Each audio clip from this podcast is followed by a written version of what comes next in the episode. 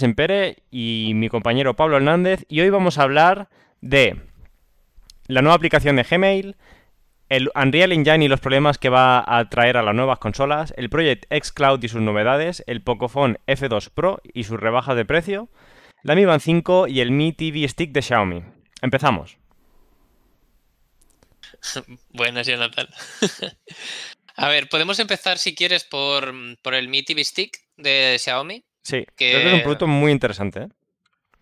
Sí, yo, también estoy muy de acuerdo que e, es un segmento muy, muy interesante eh, y es curioso que, las televisiones no vengan con un, con un estándar ya de, de, mandos, de sistema operativo, etcétera, y que tengan que venir este tipo de, soluciones para, para, unificarlo y dar una, buena solución ¿no? a, a, los consumidores. Sí, bueno, si quieres em, empezamos explicando un poco qué es para la gente que no, que no sepa sobre este producto.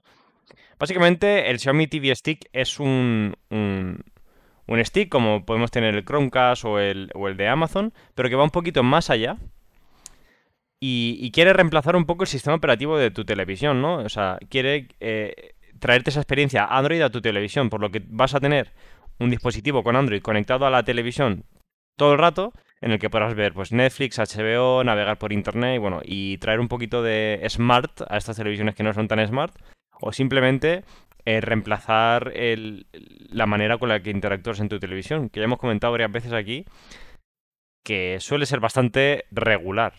Al menos, eh, sobre todo si, si estás con televisiones de marcas menos conocidas o incluso marcas conocidas como Philips, que llevan unos sistemas operativos que son de dudosa utilidad en la mayoría de casos. Hay algo que es clave, yo creo que en este sentido, y es pensar como un desarrollador de, no sé, pongamos Netflix, mm. eh, tiene que pensar quién va a ser su consumidor eh, y no puede estar desarrollando aplicaciones compatibles con absolutamente todo. Entonces, eh, muchas veces nos vemos, vemos que estos sistemas operativos prescinden de alguna app o tienen que llegar a acuerdos concretos. entonces, siempre es mejor tender a, algo un poco más uniforme, como pasó al principio de, los móviles, que incluso vimos como Windows Phone eh, no, salía adelante porque al tener menos cuota de mercado no había aplicaciones que se desarrollaran eh, para ese sistema operativo. Y en las televisiones está pasando un poco esto. Sí, sí, yo lo, lo, sufrido, lo he sufrido de primera mano, yo tengo un televisor Philips y he comentado que, bueno, depende de la gama, cada televisor lo, tiene un sistema operativo, al menos en la marca de Philips, cosa que es una estrategia un poco confusa. No, no entiendo muy bien qué tipo de estrategia están siguiendo ahí. Pero eso resulta en el que aparte de, las aplicaciones básicas, como, como puede ser YouTube, Netflix, eh, Amazon Video y HBO, por ejemplo, HBO ya no tiene aplicación, creo recordar. Eh, no tienes nada más. Si quieres, por ejemplo, si yo en mi casa quiero ver HBO, debo de conectar el portátil a la televisión porque el sistema operativo de mi televisión no, no es compatible con esta aplicación. Y yo por parte de los desarrolladores de HBO lo entiendo. No vas a, no vas a estar actualizando, manteniendo y testeando un sistema operativo que usan eh, quizá, no sé, unos cientos de miles de teles, que suena mucho, pero no es tanto al final. Y sí, yo creo que, que es eh, es interesante ver cómo incluso empresas tan grandes como puede ser HBO, eh, o lo veremos seguramente ahora con Disney Plus también, que como acaba de salir al mercado, es normal que no esté en todas, las, en todas las plataformas, pero veremos cómo termina implementándose. Como si estos gigantes no llegan a televisiones que podríamos considerar mainstream, eh, ¿qué pasa con todas esas eh, aplicaciones de, de, streaming? Como en España puede ser, por ejemplo, la 3 Player o A3 Media Player, eh, o, similares que intentan tener un modelo de negocio similar al de Netflix, pero no pueden competir precisamente porque no pueden eh, distribuir en todas las ah, en todos los dispositivos donde podrían ser compatibles. Para mí es un acierto que, que, gracias a bueno ya que los fabricantes, aunque cada vez más van integrando Android en, en sus televisiones, gracias a estos dispositivos baratos, que, permiten que un poco democratizar un poco el, eh, lo que viene a ser el, la Smart TV real en, en, cualquier televisión de igual la marca. Yo creo que es un acierto de, el, hecho de que unificar el ecosistema de, unificar el, ecosistema de, de, las televisiones para, para así, como dices tú, que todos los pequeños desarrolladores puedan hacer llegar sus aplicaciones a al usuario común. Porque si ya, como dices tú, pasa con HBO, pasa, pasa con Twitch, imagínate tú como un pequeño desarrollador que creas una aplicación para, no sé, eh, para ver videoclips, es imposible que llegues a la mayoría del mercado por, por, esa diversificación que hay en sistemas operativos que no tienen ningún sentido y que provocan confusión más que nada. Y, bueno, ya, ya hemos hablado sobre, sobre los sistemas operativos de las televisiones aquí, pero es que es tremendo el mal trabajo que hacen los, el mal trabajo que hacen los, los fabricantes. Por ejemplo, eh, tanto Samsung como, como Philips te meten publicidad de sus propios productos en, el sistema operativo eh, de la televisión. Y me parece alucinante que Philips me esté anunciando el Ambilight de sus televisiones en una televisión con Ambilight que yo ya he comprado. ¿Qué necesidad? O sea, no tiene ningún tipo de, de lógica ahí. Sí. Bueno, yo creo que el mercado de las televisiones es un mercado que yo creo que está muy maduro en, cuanto a, número de empresas que, trabajan en el segmento, las tecnologías que, están en el mercado, etcétera.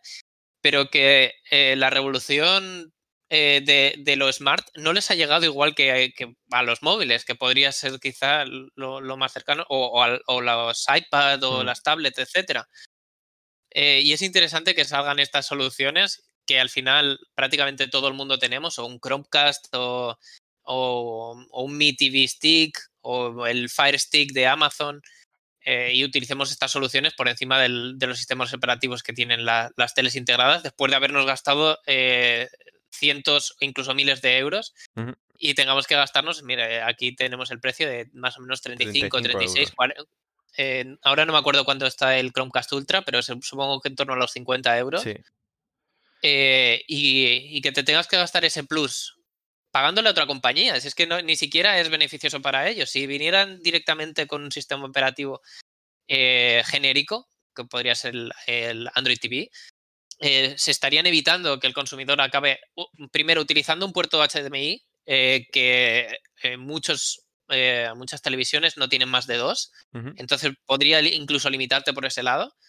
Eh, si tienes mm, consolas conectadas o si tienes, eh, como comentabas tú antes, a veces quieres conectar el, portátil, etc. Y, luego la, experiencia de comprar un producto, en tu caso, por ejemplo, es de Philips. Mm. Pero aquí están cediendo la experiencia de uso totalmente a Xiaomi. Claro. si este dispositivo tiene un mando que la verdad que es muy bonito y el stick se coloca normalmente por detrás en los puertos HDMI, entonces normalmente, normalmente no resalta, aunque cuando ponen el HDMI justo en el canto de la, de la televisión, ahí... Uf. Eh, pero bueno, acaban cediéndole esa experiencia de uso de eh, hablar, por ejemplo, con comandos de voz, en, este caso eh, sí que se puede hacer, o cualquier otra acción directamente a los fabricantes de estos sticks. Sí, que no tiene ningún sentido, la verdad. Y como dices tú, ya el, el, eh, la experiencia queda, es, es, queda. El fabricante sí queda fatal. Y como usuario es un. A mí no me gusta nada tener que estar con dos mandos ya. El mando de tu, de tu Android TV o de tu Xiaomi Mi, TV Stick. Y el mando de tu televisión y que tengas que vivir ya con esos dos mandos. Cuando tienes una televisión con un procesador totalmente eh, con la capacidad de, llevar este, este, este sistema operativo probablemente mucho mejor que un stick con, enganchado en HDMI y un cable de carga de móvil. O sea, teniendo esa, teniendo esa capacidad que, el, que, te obliguen a, que te obligan a quedarte en ese sistema operativo sin ningún tipo de soporte, a mí la verdad es que como consumidor me pone de los nervios. Si quieres, leemos un poquito las especificaciones de este, de este stick. Parece ser que va a llegar con 8 GB de memoria RAM, lo cual me parece mucho. Sí, sí, sí. A mí también me, sorprende que sea me sorprende, sí. Android TV 9.0 y, y, la verdad es que poco más. No, no, no, hay, no, hay, mucho más que, decir sobre, sobre esto. Es bastante sencillo. Eh, vamos a estar limitados a 1080, cosa que, en mi opinión, es la, eh, peor parte de este TV Stick. Eh, que está, estar limitado a 1080. Y, y, bueno, y que, el, como ha dicho Pablo, en el mando, a través del mando podemos eh, lanzar el Google Assistant. Y el detalle de los, de los dos botones para Prime Video y Netflix me parece un detalle que me gusta bastante. Yo es algo que uso bastante en mi televisión, estos botones, eh, digamos, personalizados. Y es algo que pues, está, muy bien. Hay una función que tienen, por lo menos los de, los de Alexa, el Fire Stick seguro, eh, que directamente por la voz le puedes pedir que ponga un programa y si tú no sabes en qué plataforma está, ellos directamente te preseleccionan uno y si está en más de uno te preguntan dónde lo quieres ver y para mí eso es una ventaja muy grande porque a ti no te interesa como, como usuario dónde esté una película, sino tú quieres consumir una película. O mm. eh, si quieres escuchar música, exactamente lo mismo. Tú quieres escuchar música. Entonces me parece muy buena esta solución y a, mí eh, con los botones dedicados tengo eh, ese conflicto un poco interno de, qué pasa, por ejemplo, si, ya te digo, A3 Player. en España están sacando bastantes series únicamente eh, para, España y hay mucha gente a la que les, está enganchando, eh, estos no van a tener botón dedicado. Eh, si tuviera una búsqueda general en la que pudieras decir, vale, ponme la veneno y directamente reconoce las plataformas y, hace las búsquedas directamente el sistema operativo, está dándote una ventaja mucho más mm. grande que tener dos, botones dedicados. Eso sería genial. no sé exactamente, porque yo la verdad este producto no, no, lo he probado ni ninguno similar, eh, tengo el, Chromecast y tengo la experiencia del Chromecast y, ya digo la de Alexa también, que no debería decir la palabra tanto, pero bueno. Sí, hoy he descubierto que, puedes llamarlo de otras formas, así que espero que la gente se lo cambie. Eh, bueno, y, creo que, mantener un mando eh, lo más simple posible o dándole las mayores funciones posibles es, es, lo que deberían hacer los fabricantes, ¿no? Sí. Yo, eh, mi duda con este producto es cómo compite contra el Xiaomi Mi Box. Porque ofrece exactamente lo mismo. El Xiaomi Mi Box lleva integrado un Chromecast Ultra, lo que quiere decir que puedes lanzar vídeos en 4K a tu televisor. Y, creo que, lleva. Que, es más potente que este, que este Xiaomi Mi Stick. Y es por el mismo precio.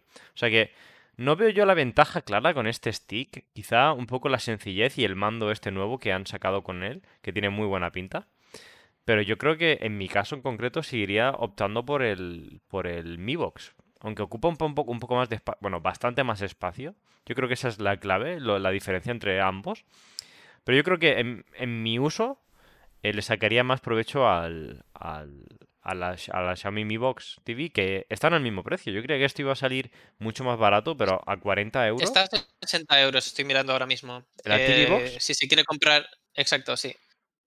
La, Mi TV Box S, que es la que va con el Ultra, ¿dónde, está a 60 euros. ¿Dónde?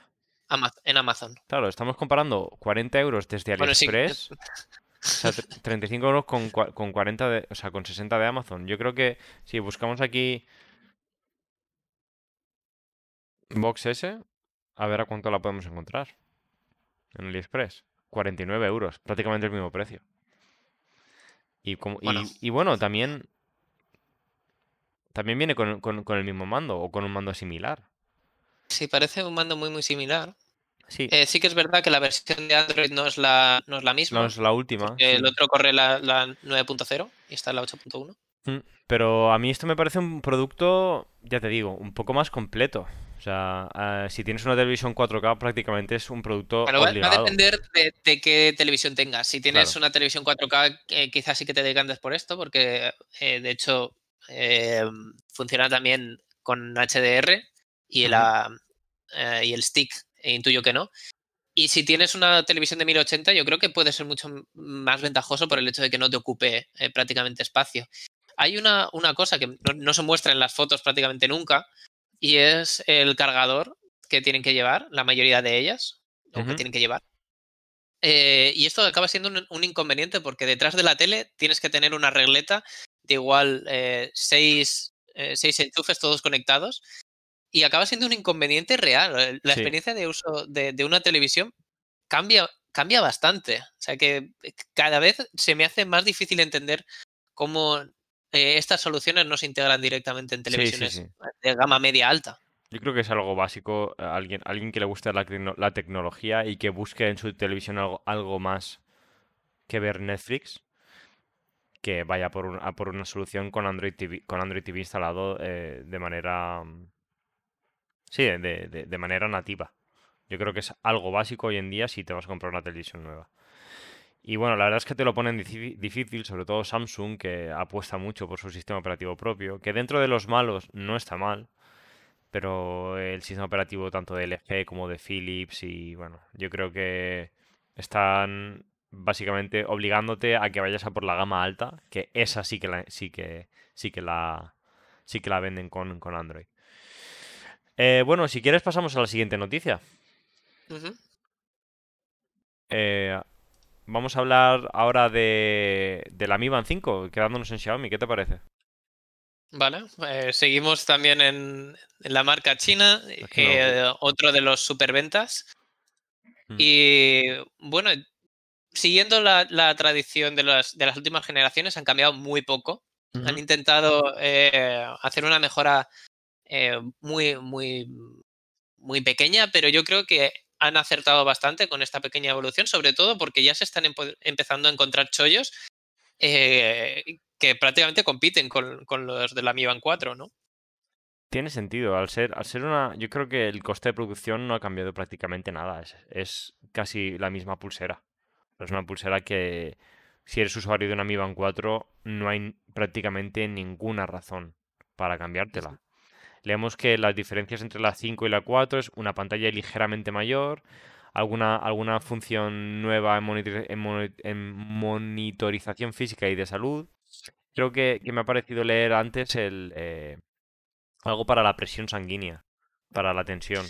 Presión arterial, pero perdón, la posibilidad. Sí, esto era una de las cosas que, que se supone que se iba a quedar únicamente en China. Eh, y falta, falta confirmación, pero es muy probable que no llegue al mercado europeo, igual que el NFC. Eh, que únicamente estará habilitado a través de Alipay para, para China y, aquí no lo veremos. Estoy mirando que uno de los chollos salía el otro día por ya 25,90 euros, o sea que el precio es muy, muy razonable. Y yo creo que hay una ventaja de, esta pulsera frente a la otra, que para mí es lo que realmente cambia eh, un poco la forma de concebir las, las Mi Band y es el puerto de carga. Eh, que ya han ido haciendo experimentos desde hace unos años y ahora únicamente tiene una base donde se posa, no tienes que sacarlo de esa, no, sé cómo llamarlo, de esa nave, de esa pequeña cápsula, eh, para cargarlo externamente, sino que directamente lo vas a poder posar y se va a cargar sin quitarle la, pulsera, que esto hacía que mucha gente eh, al final tuviera una pulsera que se le sale de tanto abrir, ponérsela y quitársela, creaba algún problema, no, no tanto de quitarlo de, de la cápsula. A veces se salía el plastiquito, yo recuerdo hmm. tener que poner el plástico. Y es una mejora que yo creo que va un segundo, Pablo. Gracias Cocokawa por tu por seguirnos eh, y estamos hablando ahora mismo de la de la Xiaomi Mi Band 5. Eh, bueno, ya está. Puedes continuar, Pablo. Sí, eh, yo creo que es la solución obvia para todo el mundo que quiera tener un dispositivo que sea un reloj, solo primero, si alguien que quiera tener algo, algo en la muñeca, y, y quiera una medición bastante básica, eh, pero que, tiene bastantes eh, checkboxes, que cumple con bastantes de las cosas que estamos buscando ahora mismo en una, ah, en una pulsera de actividad. No, no va a medir con precisión, por ejemplo, cuando nos vamos a correr no, va a medir exactamente lo que puede medir, eh, por ejemplo, el Polar Ignite, que, hicimos la review en el canal de YouTube hace, hace no mucho tiempo, y es el que yo uso a diario. Pero para la gente que únicamente quiere medir, por ejemplo, eh, las horas de sueño, quiere medir un poco los pasos que hace, es la, pulsera por excelencia. y si además le, mejoras la pantalla y le mejoras la el puerto de carga, es más que recomendable. Estoy totalmente de acuerdo con Pablo. Es la, pulsera a recomendar a todo el mundo que, no quiera gastarse mucho dinero y que quiera tener las funcionalidades básicas para deporte o para sueño o para, salud en general.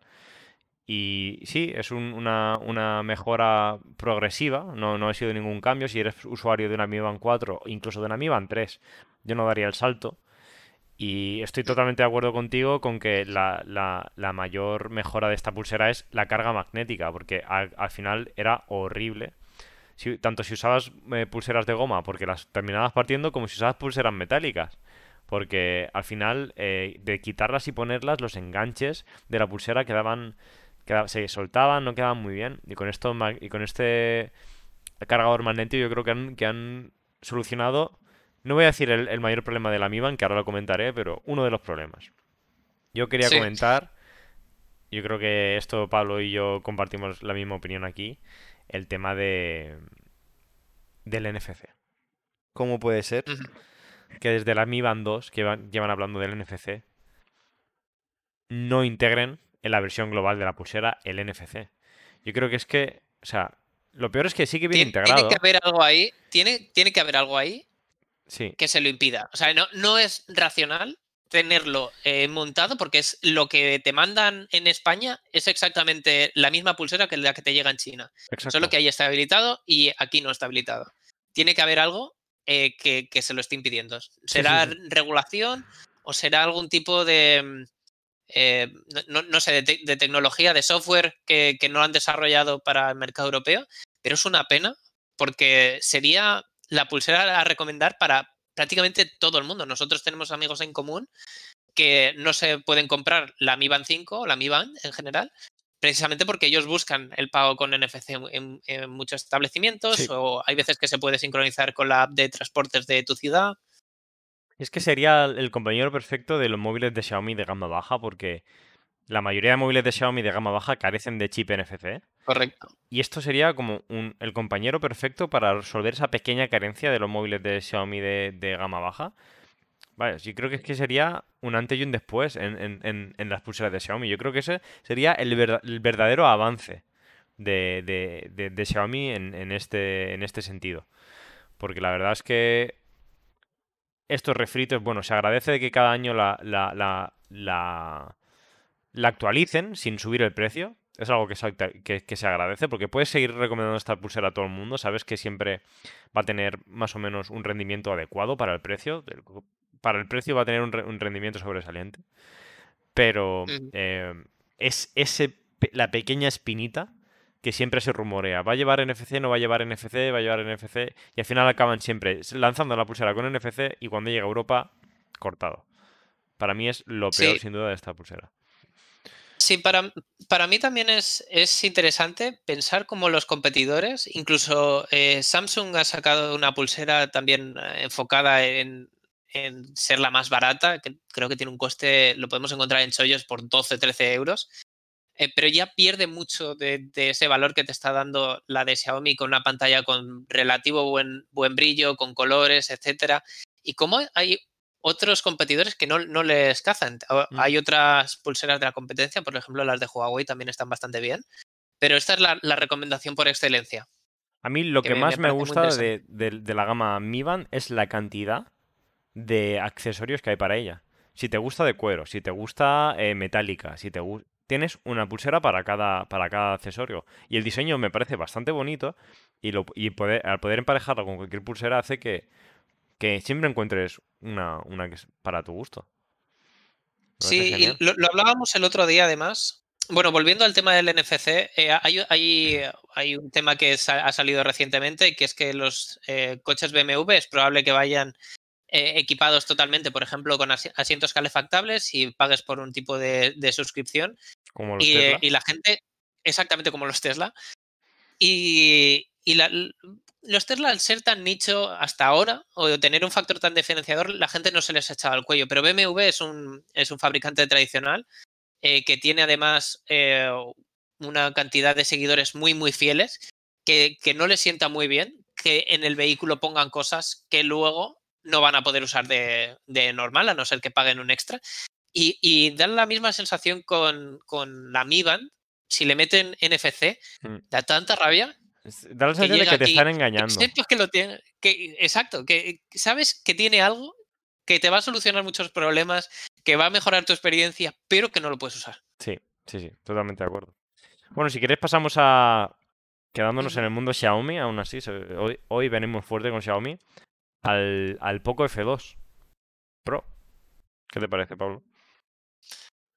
Pues me, parece un móvil que es un pepino, ah, que que bueno, ya el, el, Poco F1 ya fue una barbaridad en, la relación de potencia eh, contra coste. Y este Poco F2 Pro, eh, por el precio en el, que está ahora mismo, eh, se hace una de las recomendaciones más, más interesantes. Sí. Bueno, la noticia no es el teléfono, porque ya salió hace un mesecito o algo así. La noticia es que ha bajado a los 400 euros. Y, y bueno, vamos a aprovechar para hablar un poco de este móvil. Para quien no lo conozca, el Poco F2 Pro es un móvil, yo diría que prácticamente perfecto, para mí. Eh, yo, creo, yo, yo, creo que es el, año, el móvil del año que viene. Sí, porque, sí, sí. Eh, porque vimos ya el año pasado, eh, yo personalmente tengo un OnePlus 7 Pro, que, que la característica que, diferencial que tiene es la cámara pop-up que no tienes un notch o no tienes un agujero en pantalla, sino que está oculta. Y eh, este poco eh, sigue esa filosofía de diseño en la que tienes todo pantalla eh, y la, la, experiencia realmente es bastante, bastante buena al usarlo, porque no, no, se, no se usa la cámara frontal muy, muy a menudo. siendo realistas, no estamos haciendo selfies cada cinco minutos, pero sí estamos mirando la pantalla continuamente. Entonces, este tipo de diseño da una sensación tan, tan futurista que no parece posible que sea un móvil de, menos de 400 euros. Sí, sí, voy a buscar alguna foto para el que no lo haya visto, pero a mí me parece un móvil muy bonito, la verdad. Em, y bueno, es que este móvil prácticamente lo tiene todo. Lo tiene eh, todo. Snapdragon 865, eh, el último procesador, buena batería, la cámara pop-up, que para mí y, creo que Pablo coincide conmigo, como acaba de decir, es una ventaja grandísima el, hecho de no tener nada que te moleste en la pantalla y ese extra de privacidad que, que te da. Pantalla yo, no lo valoraba, eh, prácticamente, lo de la privacidad, pero eh, si con los portátiles somos unos paranoicos muchas veces de ponerle el POSIT, que se le ve a mucha gente, o, tenemos la conciencia de que cuando estamos utilizando un ordenador, la webcam es mejor que esté tapada físicamente. Un móvil, que se usa muchísimo más, eh, obviamente, tener la seguridad de que no está activa o que no te puede estar grabando, para mí es un, factor que no valoraba al principio y ahora mismo, la verdad que le doy bastante peso. Sí, sí. Y no, solo eso, 6 eh, eh, GB de RAM, 128 de almacenamiento, 4 cámaras. La pantalla es brutal la pantalla es brutal. Sí, una. El único pero de la pantalla, porque podemos ver que hasta 1200 nits de brillo máximo y HDR Plus, HDR10 Plus, es que no es de, refresco alto. O sea, es una pantalla de 90 Hz y la resolución es de Full HD Plus. Eh, la verdad es que me, molesta más que la pantalla sea de 60 Hz que el Full HD Plus. Porque el Full HD Plus tiene su ventaja, ¿no? Tiene su batería, rendimiento extra, pero una pantalla de 90 También lo tiene la frecuencia, ¿eh? ¿Perdón? Que, también lo tiene la frecuencia, de los, los hercios. Si lo bajas, también tienes una mejor batería. Tienes razón. Pero a mí es el, punto. Eh, la única pega que le puedo sacar a este teléfono, aparte del sistema operativo, que ahora hablaremos de ello. Pero eh, el hecho de que hayan metido esta pedazo de batería de 4700 en este cuerpo. Eh, con NFC y, algo muy importante, jack de 3.5. Que es de los... Eh, es, que es el móvil que, lo, tiene, lo tiene todo. El móvil que lo tiene por ejemplo, para mí no penaliza tanto el hecho de que tenga una pantalla eh, de 60 Hz o que sea mil, eh, Full HD Plus. para mí la experiencia no cambia tantísimo porque tiene que haber algo de diferencia entre el, un móvil de 400 euros y un móvil de 1000 euros. Sí. Pero, y, para mí realmente no lo penaliza. Sí que es verdad que eh, el mío tiene una pantalla de 90 y noto cuando cojo un móvil de pantalla de refresco más baja, los noto un poquito más lentos también porque el sistema eh, operativo tiene, que tengo yo tiene unas transiciones bastante rápidas y da una sensación de mayor rapidez que, los Pocophone eh, no, no, tienen exactamente pero creo que, se puede tener una experiencia de móvil muy buena y sobre todo con la potencia de sobra que tiene, es muy probable que este móvil, a pesar de su sistema operativo, que hablaremos ahora, eh, te dure bastante. Sí, sí, yo creo que, bueno, si no eres, o sea, si te gusta el sistema operativo de Xiaomi, este es el móvil perfecto, en mi opinión. Si, si estás cómodo con, los, con el sistema operativo que llevan los móviles de Xiaomi y no te importa mucho el, el, no tener la última versión, incluso si eres un poco manita, si no te importa, digamos, mancharte las manos cambiando de ROM y tal, porque algo que tienen los pocofones que Creo tienen que esa es la clave. Tienen mucho soporte tiene una comunidad, detrás muy buena. Exacto, pero básicamente por esto, porque tienen ofrecen lo máximo al mínimo precio. Un poquito lo que hacía OnePlus hace unos años y, como que Pocophone ha tomado ese, ese ese ese puesto, ¿no? Que ha dejado OnePlus libre.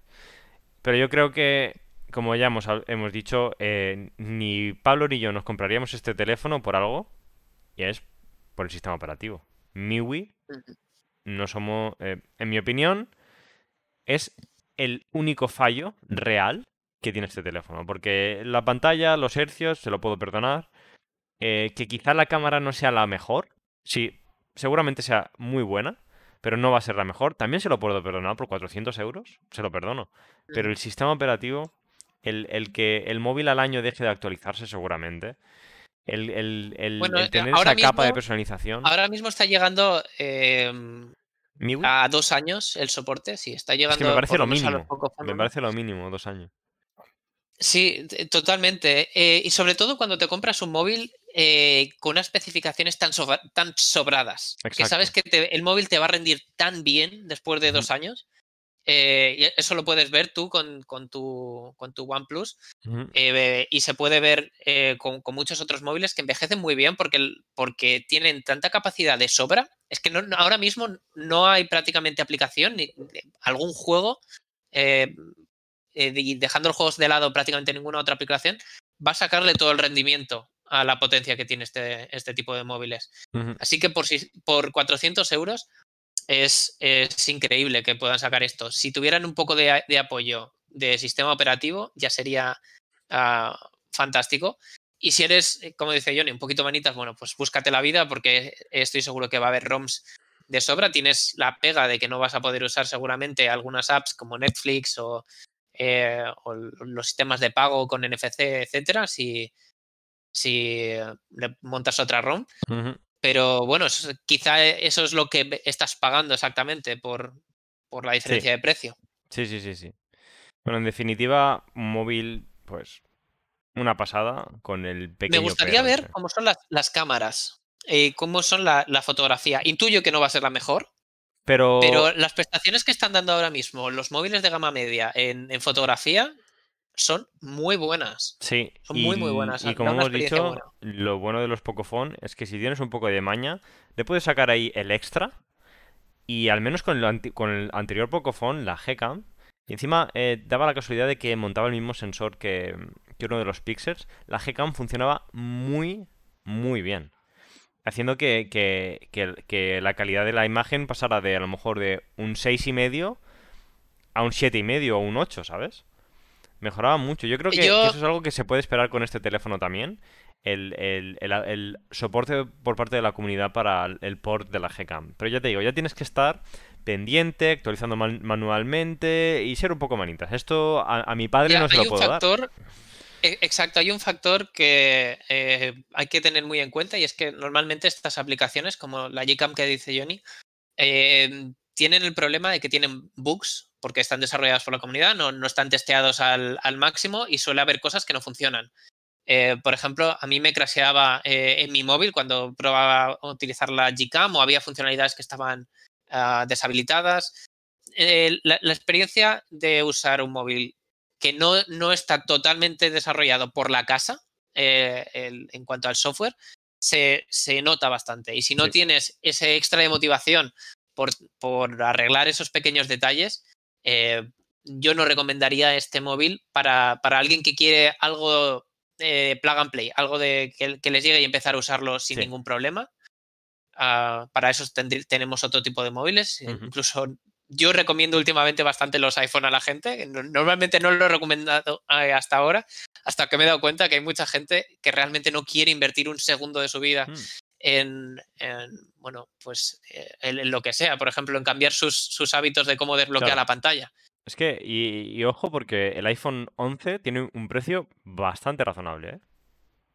Ya no, o sea, yo creo que el, los Pro se pasan un poco con el precio. Tienen que pagar ahí el, el extra este, el premium, pero yo creo que el iPhone 11 tiene un precio muy razonable para, tener un producto de Apple y creo que sí, como dices tú, pueden ser muy recomendables para, pero yo creo que es el público totalmente contrario a este móvil. Totalmente. Mm. Esto es la, gente que le guste, no sé, un Fórmula 1 contra, no sé, contra ah, un BMW. Eh, o sea, realmente no, no, tiene nada que ver. Nada que ver, nada que ver. Esto es potencia pura Mm. Eso es tener las mejores prestaciones y el iPhone es tener una experiencia muy buena. Sí. Eh, pasamos a, a, Xcloud, si te parece, y dejamos ya a Xiaomi por fin. Sí, llegamos a, los, la sección de juegos de la mayoría de los podcasts. Sí. Eh, si quieres introducir ahora la, noticia. Sí, bueno, para quien... Eh, la noticia va sobre que xCloud va a ser incluido en, el, Game Pass Ultimate. Para quien no sepa qué es el Game... El, vamos a ir por partes. Primero vamos a explicar qué es el Game Pass de Xbox y qué opinamos sobre él. Y luego vamos a, saltar al xCloud. El Game Pass es una, suscripción que ofrece Microsoft que en mi opinión está muy bien, ya que te tiene dos gamas, la, el eh, Xbox Game Pass y el Xbox Game Pass Ultimate. En el Ultimate puedes gozar también no solo de los juegos, de, un catálogo de juegos para jugar en Xbox, sino también para PC.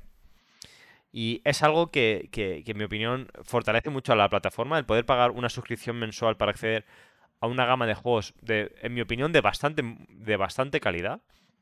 Es una, gama bastante amplia de juegos.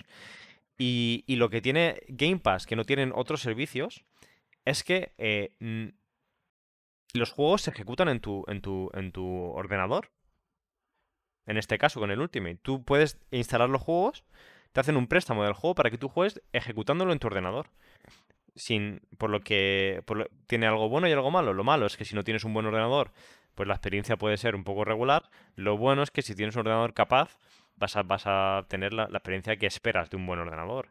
Nada de lag, eh, buenos gráficos, buena resolución, eh, tasa de refresco alta, todo lo que puedas.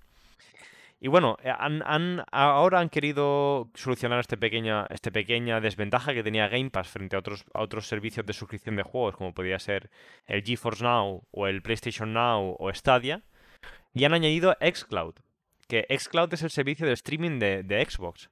¿Qué quiere decir eso? Que tú vas a tener la, la, la, lección, ahora, si eres usuario de Game Pass Ultimate, de, de poder elegir si quieres ejecutar el juego en tu PC o en tu Xbox, o quieres jugar en streaming en tus dispositivos móviles como la tablet o el, o el, propio teléfono, el propio smartphone. Y, y, y, parece ser que no, va, que no va a subir el precio. O sea que ahora mismo por el, por el Xbox Game Pass Ultimate vamos a, ver qué, vale exactamente, porque yo creo que estaba en torno a los 15 euros. No sé si tú conoces el precio, pero lo vamos a ver ahora mismo. No. En la página de Microsoft ahora mismo, únete ahora. Eh, el primero que te ofrecen es el Ultimate. Se nota claramente cuál quieren que pilles. 13 euros al mes. Incluyes el juegos para PC, juegos para consola, para consola, el Xbox Gold, que es el servicio, el online de, Xbox, eh, y ahora el Xcloud. O sea, por 13 euros al mes tienes todas las plataformas cubiertas. Y vas a poder jugar, o sea, no solo la consola y el móvil, sino, no solo la consola, y el PC, sino que ahora también vas a poder jugar en tu móvil o en tu tablet a los juegos de Microsoft y los juegos incluidos en el, Game Pass, que, que, ha dicho que tienen un catálogo no es el más grande, no es como el de PlayStation Now, que es un catálogo enorme, pero vas a tener siempre la mejor, la mejor experiencia en todas las plataformas. Vas a poder ejecutarlo nativamente o, en el caso de que no, no dispongas de un, de un, dispositivo con la potencia adecuada, de eh, ejecutarlo por streaming. A mí me parece una pasada, la verdad. Yo soy de los pocos usuarios de, de Xbox que creo que, que, tuvieron la valentía de comprarse la consola de, porque obviamente esta batalla la ganó, la ganó PlayStation en, esta generación. Pero estos pequeños detalles, la, posibilidad de, acceder al, Game Pass Ultimate y tener juegos en el PC, en la, Xbox, en la, consola y ahora en el, en el móvil, hace que te replantees. Hace que, hace que, le saques este. Este, este uso extra a la consola, ¿sabes? Que a lo mejor lo tienes un poco abandonada ahí en el salón de casa, pero al, pagar esto para jugar al ordenador hace que, tú vuelvas a la consola y hace que entres en ese ecosistema un poco de Microsoft. Que yo creo que lo están haciendo muy bien y la propuesta de valor aquí es enorme. Ya, ya, hemos dicho, 13 euros. Realmente, eh, yo, yo, la verdad que no, no he tenido mucho contacto con estos servicios. Podrías no tener la consola, pero tener el, el pass de PC. Claro, tú, exacto. Si tú no tienes la consola, puedes acceder al pass de, de, PC únicamente. Que son eh, cuatro. Consigue el primer mes por un euro y cuatro euros al mes. ¿Cuatro euros al mes? Eso eh, parece que es por tiempo limitado, ¿eh? Parece que quizás sea unos cuantos meses, unos cuantos meses por tres o por cuatro euros y luego sube otra vez a. Sí, yo creo que el precio normal eran unos nueve euros para PC. Cuatro euros al mes. Por ponerlo, por ponerlo en perspectiva, ¿cuánto, eh, ¿a cuánto está ahora el. ¿Cómo es el de PlayStation Play Now? PlayStation Now, pues yo creo que era unos 12 euros al mes. Pero claro, aquí solo te ofrece jugar por streaming. Sí. Y es algo eh, que, bueno, depende del tipo de juego. Yo, por ejemplo, usé el PlayStation Now para, jugar al, al, al, Good of War. Pero, eh, a ver, no, sé, no sé a cuánto, a, qué precio lo tienen, pero recuerdo que eran unos 12 euros al mes o algo así. No recuerdo, no, te dan el precio de primeras aquí en la página web. No, la verdad que no, te lo ponen un poco difícil. Sí, te lo ponen un poco difícil. Yo creo que eso, eso a mí me da, me da mala espina. Pero bueno, eh, creo que eh, rozaba los 10, precio PS Now, o 10 o, 12 euros. 10 euros al mes, 9,99. Ok, o sea, realmente estamos comparando estos 10 euros con los, eh, recuérdamelo 13 para que no se me olvide, los vuelve atrás en, la, en esa pestaña. ¿Cuál? ¿Aquí? Perdón. Creo que serían los 13, eh, exacto, en esta. Sí, eh, 13 euros habíamos visto en el, el completo. Sí, realmente te estás ahorrando 3 euros. depende todo, yo creo, de, qué juegos te guste jugar eh, y qué y dónde te guste jugarlos. Claro, pero es que tú al PlayStation Now tienes que incluirle también el PlayStation Online. Sí. Que son ya, creo que 60 euros no al año. ¿No te lo incluye? No te lo incluye con. No, no, claro, el PlayStation Now es aparte. Tú pagas el PlayStation Now y luego tienes que pagar el PlayStation Online. No es como el, Xbox Pass Ultimate que, te incluye el, Xbox Gold para jugar online. O sea, sin duda la oferta de, Microsoft es mucho mejor que la de... La verdad que, no, sé si, te pagan comisión, pero, pero a mí ya me has hecho... No, no. Plantearme, pillarme el... Es una pena... Eh, Game Pass. Es una pena que, que Microsoft haya abandonado tantos sus juegos exclusivos porque la verdad es que ah, tienes el Gears of War, el Forza y poco más. Sin embargo, con PlayStation, ahora recientemente ha salido el, Ghost of Tsushima, o, no recuerdo el nombre exactamente. Ghost of Tsushima. Tsushima. Tsushima. Eh, que es, impresionante, la es verdad impresionante gráficamente, todo el mundo dice que es un juego muy bueno y no solo eso. O sea, los exclusivos de PlayStation es que eh, bañan directamente a los de a los de a los de Xbox. Y, era una de las razones por la que a la gente que tenía PC, como en mi caso, no había, no había ningún sentido en comprarse una, una, consola de, Microsoft. ¿Para qué quieres comprarte una, para qué quieres gastar el dinero en comprar una, consola de Microsoft y ya tienes los mismos juegos? No ofrecen ninguna ventaja hasta ahora. No ofrecía ninguna ventaja el moverte en el sistema de Microsoft. Y sin embargo, en, PlayStation tenías una cantidad de juegos que solo podías jugar en PlayStation y que y, para lo demás ya tenías el PC. No había, no, no, había ningún incentivo para usuarios de PC el comprarse una, consola de Microsoft. Ahora, con este tipo de ofertas, hacen que el, el, hecho de que tú tengas un PC, dices, bueno, ya estoy en PC, me gusta el, ya pago el Game Pass para PC, porque por 10 euros tengo muchos juegos que, que me interesan por un poco de, por un pequeño, no sé, la Xbox la puedes conseguir por 150 euros ahora mismo, que es prácticamente... Pero ¿para qué vas a querer la Xbox ahora mismo si realmente estás pagando esto y puedes correrlo en tu ordenador? Porque quieres la experiencia de, consola, de tengo una consola en el salón, puedo jugar con mis amigos, eh, es, una experiencia diferente. Y la puedes usar como centro multimedia también.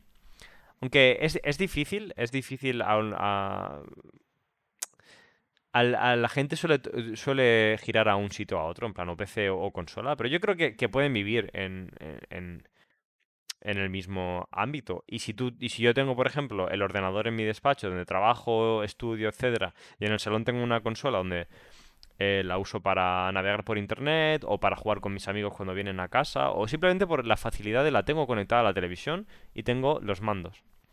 Yo creo que eso... Y por desconectar, alguna vez lo hemos, lo hemos comentado que muchas veces eh, si estás trabajando desde casa, eh, trabajas ocho horas delante del ordenador y si quieres desconectar, te pones a jugar a cualquier cosa desde el ordenador y no te has movido del sitio. Exacto. Es un poco, es un poco estar en una misma. Sí, sí, sí. un poco martirizarte ahí. Sí, sí, estoy totalmente de acuerdo. Por eso yo creo que ahora tiene sentido. Si tienes un PC, eres jugador de PC y, y, estás buscando una consola, tiene sentido el, la unión de Microsoft ahora en, en este ámbito.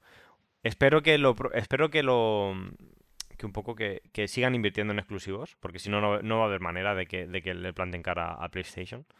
Pero bueno, yo creo que es un paso en la dirección correcta. Y yo como usuario de PlayStation móvil y... de perdón, de Xbox eh, móvil y, y PC, yo creo que esto está hecho para mí prácticamente. O sea, yo creo que soy el, usuario perfecto para esto. Y mira que los juegos de, de, Microsoft, la verdad es que por desgracia ninguno me, me gustan, pero no soy gran fan de ninguno. Pero es que... ¿Tú lo tienes? El, Game Pass? Eh, lo voy teniendo. La cosa es que Microsoft está intentando eh, promocionarlo y cada dos por tres hay ofertas, en plan, un euro. Por un euro más otro mes. Al comprarte un mando de Xbox te regalan más meses. Eh, trae a alguien y te regalan otro mes. Pues menos mal que te regalan algo con un mando de Xbox, porque baratos no son. No, no. Sí, ya que te tienes que comprar las pilas aparte. Eso es otro tema. Pero pero ya te digo, están intentando promocionarlo y he estado disfrutando de esto pues prácticamente un año sin pagar nada, simplemente encadenando promociones, eh, al comprarte la Xbox, al comprarte el mando, al... no sé. Cada dos por tres hay, ofertas, como ya habéis visto. Primer me, eh, primeros tres meses un euro, después cinco. Están intentando apostar bastante por ello y bueno, al final los que salimos beneficiados somos nosotros. Bueno, ahí yo eh, ahí no estoy del todo de acuerdo. Eh, porque te hacen pagar en modo de suscripción algo que quizá no necesitas. Eh, imagínate que estás pagando, vamos a, suponer que pagamos el precio real, porque si tienen ese precio es lo que quieren que pagues. Si estás pagando mensualmente 12 euros o 13 euros o lo que sea, al final del año te estás gastando eh, prácticamente 150 euros, un poquito menos de 150 euros. si mantienes una consola que es, es lo normal, la, la mantienes cuatro o cinco años, ya te estás gastando una cantidad de dinero que quizá no te hayas dado cuenta que, se te ha ido. También es verdad que los juegos claro. Eh, para, para, otras eh, consolas, por ejemplo, la, para la Switch o para, bueno, para otros dispositivos son bastante más caros y, y, estés pagando ese extra por juegos y aquí lo tienes por una suscripción que podrías cancelar en algún momento. Yo creo que la clave es si te interesan los juegos que hay dentro. Si te interesan los juegos que hay dentro, si, si, si, por ejemplo, te interesa Gears of War, eres fan de Halo o eres fan del Forza o otros juegos que tienen aquí, eh, si, si, si, lo comparas con ir a la tienda y comprarme un juego, ponle que, el precio medio son 50 euros en una tienda por un juego de, de, Xbox. Eh, con que compres tres juegos al año, ya te sale rentable esto. Y te estamos hablando de, de, de entre PC y, y, y consola, ¿eh? Con que compres tres juegos al año, ya está, ya has pagado esto. Que tres juegos no, es nada. No es nada, para alguien, claro. Que, para, alguien que juegue, obviamente. Exacto. Obviamente esto está pensado para la gente que juega mucho. Como dices tú, si eres un jugador casual que te interesan un par de juegos al año, esto no es para ti. Te sale mucho mejor comprarte el juego y punto. Pero bueno, eh, me parece una, oferta interesante ahora que le, han añadido lo de Xcloud para jugar eh, desde las tablets o algo así, me parece una pasada. A juegos como el Civilization o cosas así, me parece un gran acierto y me parece la, ya que no han apostado nada por, por los exclusivos en Microsoft este año, es un, buen negocio que, que, que, yo creo que aquí sí que le pueden comer un poco la tostada a Sony porque Microsoft, el hecho de que, controlara todo el mercado, no estaban sacando ningún provecho de que controlaran todo el, todo el mercado de gaming en, en el PC. No estaban sacando ningún provecho y creo que esto es lo que más sentido tiene para ellos.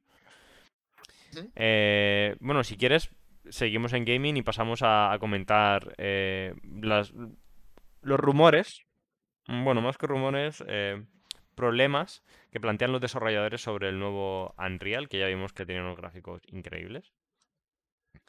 Seguro que todos vosotros visteis el, demo que sacaron, en el que usaban texturas de Si no, lo pondremos, lo pondremos en la descripción, porque la verdad que es impresionante. buscarlo ahora mismo. Es, es eh, cómo lo explican, además, cómo, cómo funciona todo. Eh, para los que os guste el desarrollo de videojuegos o disfrutar de los videojuegos, es otro nivel. Sí, pues Epic Games, eh, el desarrollador del motor Unreal Engine 5, que se utiliza mucho en, en, el desarrollo de videojuegos porque es uno de los motores más avanzados, eh, presentaron una demo donde, donde, daban, daban, donde exhibían la potencia de la PlayStation 5 más que potencia de cómputo, donde exhibían un poco las ventajas que se podían sacar de esos eh, discos duros tan rápido de los que tanto hablaban. Y básicamente lo que hacían era lanzar texturas a lanzar texturas y, modelos con un, altísimo nivel de detalle. Que hasta ahora eso era imposible por, la velocidad de, los discos, porque era imposible pasar todos esos modelos del disco duro a la RAM de, una manera óptima. Y con, estos discos duros nuevos de la PlayStation 5 sí que se podía, sí que podían eh, lanzar esa cantidad de información a la consola y renderizarla a tiempo para, para conseguir un nivel de detalle increíble. Y bueno, os recomendado ver el vídeo para que sepáis de lo, de lo que hablamos. Ahora se ha planteado el problema de que, sobre todo viendo títulos como Call of Duty Modern Warfare, que ocupa 210 gigas instalado en, el ordenador. E, eso en la actualidad. Ahora mismo, el Call of Duty Modern Warfare, más de 210 gigas. Es que es una barbaridad. Y estamos hablando de un juego que, no, está haciendo, no está haciendo uso de, esta tecnología que han, enseñado, de, texturas de súper alta resolución y modelos de súper alta resolución. El problema se plantea en, vale, imagínate un juego de este calibre con que haga uso de estas, de estas tecnologías. O sea, serían juegos prácticamente de, de 500, 600 gigas, una locura. Y aquí viene la polémica de, claro, eh, está muy bien la demo que nos habéis enseñado porque es un escenario. A lo mejor esa demo ocupaba 30 gigas y era un escenario y no había, ahí no había ningún tipo de problema. Pero claro, cuando quieran, cuando quieran eh, implementar este tipo de, de tecnologías a un juego de una duración normal, se van a disparar los tamaños de los juegos. Y esto es un problema especialmente grande en las consolas, porque no puedes simplemente ir añadiendo más discos duros. Especialmente en el caso de la PlayStation con este disco duro especial, que tan solo, entre comillas, es de 1000 gigas. Un tera. Claro, un tera no suena mucho, un SSD de un tera es un buen SSD, pero cuando estamos viendo juegos de más de 200 gigas, significa que no vas a poner, no vas a poder tener instalado más de 4 o 5 juegos en la consola. Y aquí viene la... Totalmente. aquí viene la, la, la, mm, la, esto real, la polémica real. 825 gigas exactamente tiene la PlayStation 5. Si tienes que instalarle tres juegos, te has quedado sin nada. E, exactamente, y como, como hablábamos justo antes con, la Xbox, a nada que, te guste jugar a, juegos distintos, eh, a, lo largo del año puedes estar disfrutando a lo mejor de cuatro o cinco. Eh, en este caso no, habría espacio para tenerlos y tener que descargarte eh, esta cantidad de, datos cada vez no, no, es, no es práctico, ¿no? Exactamente.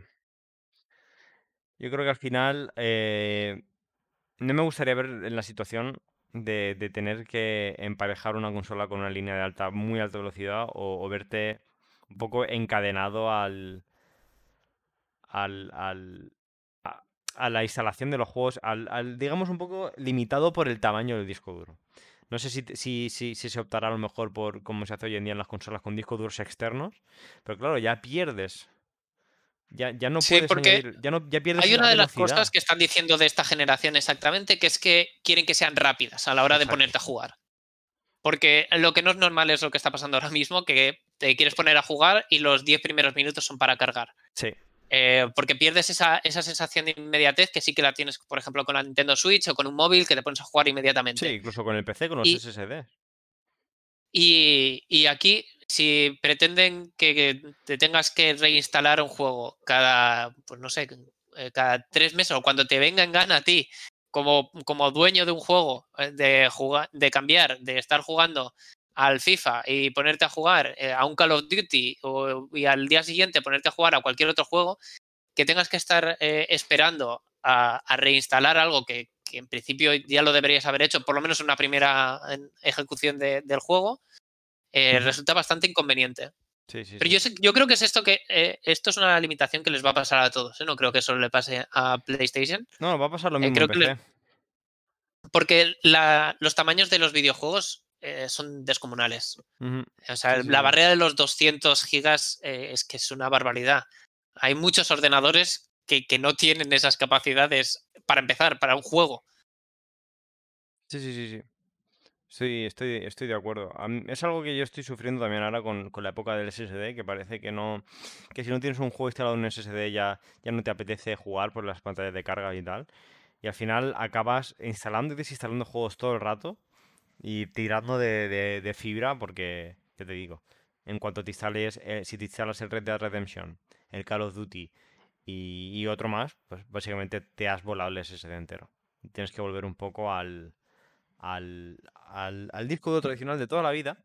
Pero claro, yo me planteo hasta qué punto será, va a ser esto posible con los nuevos videojuegos, estos que, que van a hacer uso de la velocidad del SSD para mejorar la experiencia en, en, el gameplay. ¿Hasta qué punto vas a poder jugar? O sea, ¿van a seguir siendo juegos que se puedan ejecutar en un disco duro de manera normal? ¿O van a ser juegos que estarás obligado a instalarlos en un SSD? Porque si, si, si hacen uso de estos de esta carga rápida de texturas y eso, eso, va a ser un alma de doble filo. O sea, no creo que ningún desarrollador quiera que, desarrolle para multiplataforma, estoy seguro que los exclusivos sí que lo van a usar. Ningún desarrollador que, que, desarrolle multiplataforma va a querer dar, ponerse esa limitación de, vale, mi juego solo funciona en un SSD.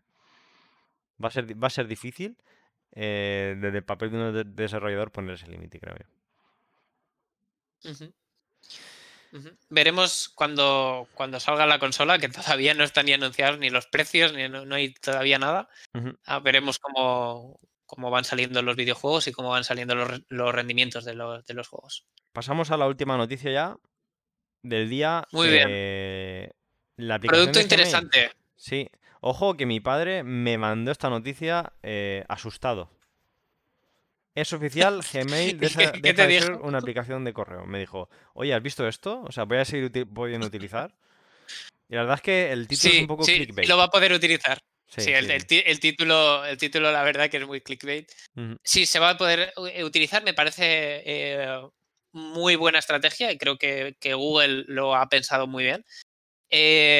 para los que no lo hayan visto, básicamente Gmail va a intentar integrar todos los servicios que estaban anexos eh, hasta ahora a, Gmail. Sobre todo, creo que se va a vivir esa experiencia especialmente bien en, las apps de, Android o iOS, eh, porque se va a integrar en, una misma interfaz las llamadas que ahora mismo son a través de, Meet, las videollamadas, el chat, que tradicionalmente era Hangouts, pero han hecho una especie de, de, remezcla. La verdad que no han tenido muy claro cómo ejecutar la parte de chat y videollamada hasta ahora. Y van a tener una sección, eh, seguramente esté en el artículo descrito, eh, van a tener una sección de gestión de proyectos. Esto eh, básicamente viene a competir con, Slack y viene a competir con otras herramientas de, gestión de proyectos que, le estaban comiendo la tostada a Gmail, porque sí que es verdad que hasta ahora eran dominadores del mercado total. todo el mundo tenía que pasar por el lado del email, pero parece que está cambiando un poco el paradigma y la comunicación para la gestión de proyectos no está pasando a través de Gmail, sino que está pasando a través de aplicaciones como Slack o incluso Discord o eh, muchas otras. Teams de Microsoft. Teams de Microsoft. Hay soluciones bastante más complejas eh, ahora mismo.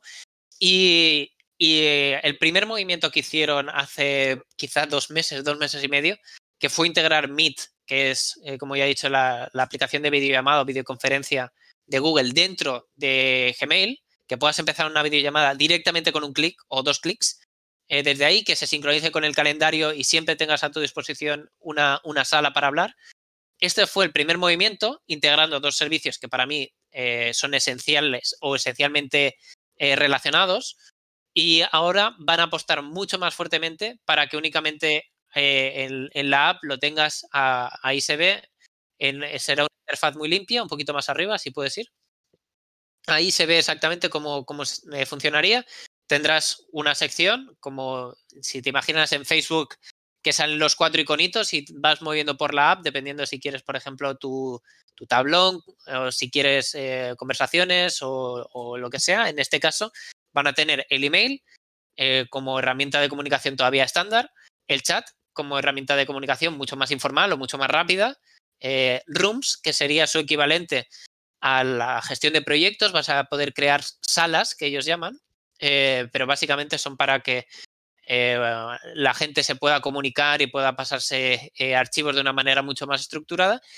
Y va a tener una sección dedicada a, Meet como videollamada, pudiendo lanzar una videollamada con apenas un clic dentro de la app. Para mí es un acierto. la verdad que tiene una pinta estupenda. Me gustó mucho el rediseño que hicieron la última vez con de, la aplicación, me refiero, integrando eh, y simplificando muchas de las cosas. Esto sí que es verdad que viene un poco a ser más complejo, hacerlo más complejo para usuarios quizá que no utilicen Gmail como una herramienta de trabajo, sino que utilicen Gmail un poco más, pues, no sé, de donde poner los emails de registro de, de Spotify y de este tipo de cosas. Pero creo que es muy necesario eh, porque si no, Gmail eh, eh, empezaba siendo o empezaba a estar desbancado por otro tipo de soluciones.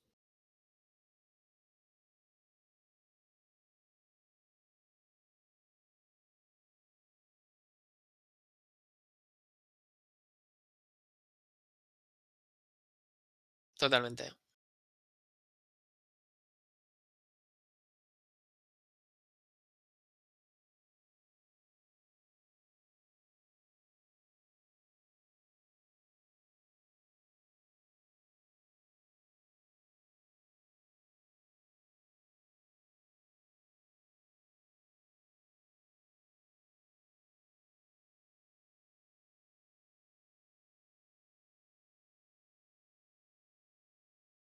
Lo bueno que eh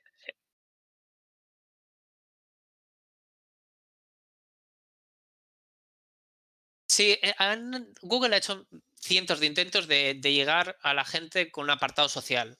Eh, tenían Google Plus o Google Más, tenían un montón de servicios anexos. Ahora está Google, Google Duo, lleva un, tiempo con Google Duo y lo intentan explotar al máximo en Android. No sé si a ti te pasa, que intentas hacer una llamada desde Android y directamente te salta la app de Duo.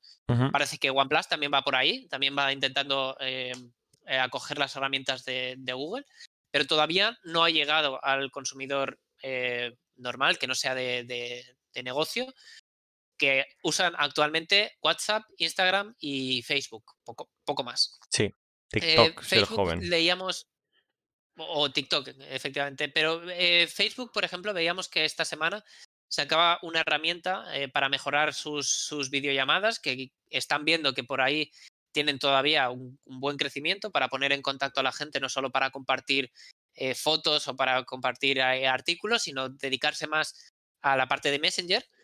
y en estas videollamadas integraban que desde el móvil puedas compartir pantalla, que es una funcionalidad, funcionalidad que creo que es muy interesante, y esto es un poco, yo creo, la respuesta, eh, o no sé si llamarlo respuesta, pero, pero la contraparte de, de, Google, que puedas tener muy, muy a mano la posibilidad de hacer una videollamada eh, con, compañeros, amigos incluso, o, con contactos. Mm.